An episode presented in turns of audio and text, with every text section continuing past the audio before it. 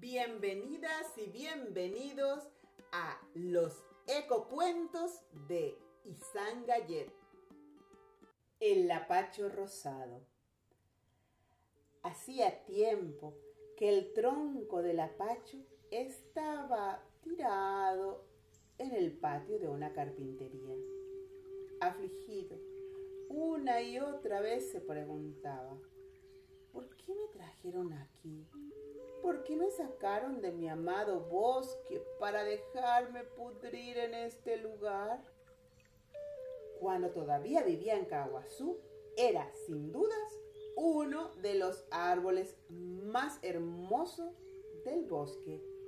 Él lo sabía porque siempre lo comentaban los pájaros cuando descansaban en sus elegantes ramas repletas de florecillas rosadas.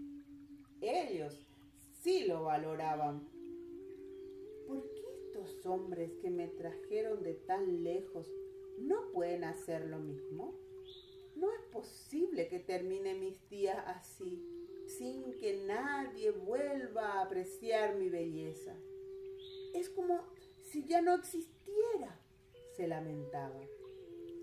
Cada año que pasaba, el lapacho se ponía más melancólico y empezaba a temer que su estado de ánimo se viera reflejado en su apariencia.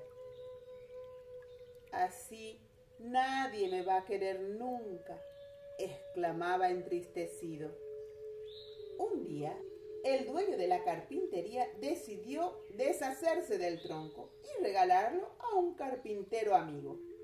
Fue así que, días después, el amigo llegó con sus cinco hijos y una carreta tirada por seis bueyes para retirar el rollo.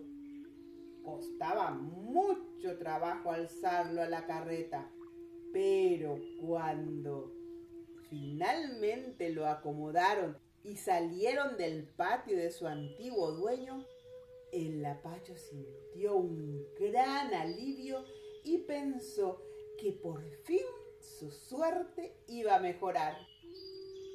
Por el camino, el lapacho escuchaba que el carpintero recomendaba a sus hijos el respeto y el cuidado de los bosques y la naturaleza. Por culpa de la tala indiscriminada de los árboles, hoy en día hay una gran escasez de madera en el Paraguay. Dentro de poco vamos a vernos obligados a importarla de otros países para poder seguir trabajando. Una vez en su casa, bajaron el tronco con sumo cuidado. ¡Qué alegría, hijos!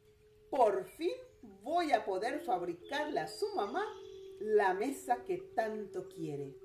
Ahora que casi no hay lapachos en nuestros bosques, me hubiera sido imposible hacerlo sin este extraordinario regalo de mi amigo.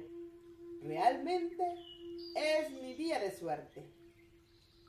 Al escuchar esas alentadoras palabras, por primera vez en mucho tiempo, el lapacho se puso contento. Con la ayuda de sus hijos, en menos de dos semanas, Justo para la fecha del cumpleaños de su esposa, el carpintero logró terminar la mesa. ¿Cómo lucía el lapacho su hermosura ese día? Y qué orgulloso se sentía cuando la esposa del amable carpintero acariciaba su lisa y brillante superficie. Valió la pena tanta espera. Ahora sí que valoran toda mi belleza, suspiró el lapacho rosado. Eco Cuentos en formato podcast es un emprendimiento de Centro Cultural del Lago, Consejo de Aguas de Areguá y Zambucu Editores en el marco de la campaña Nos Importa de Casa Rica.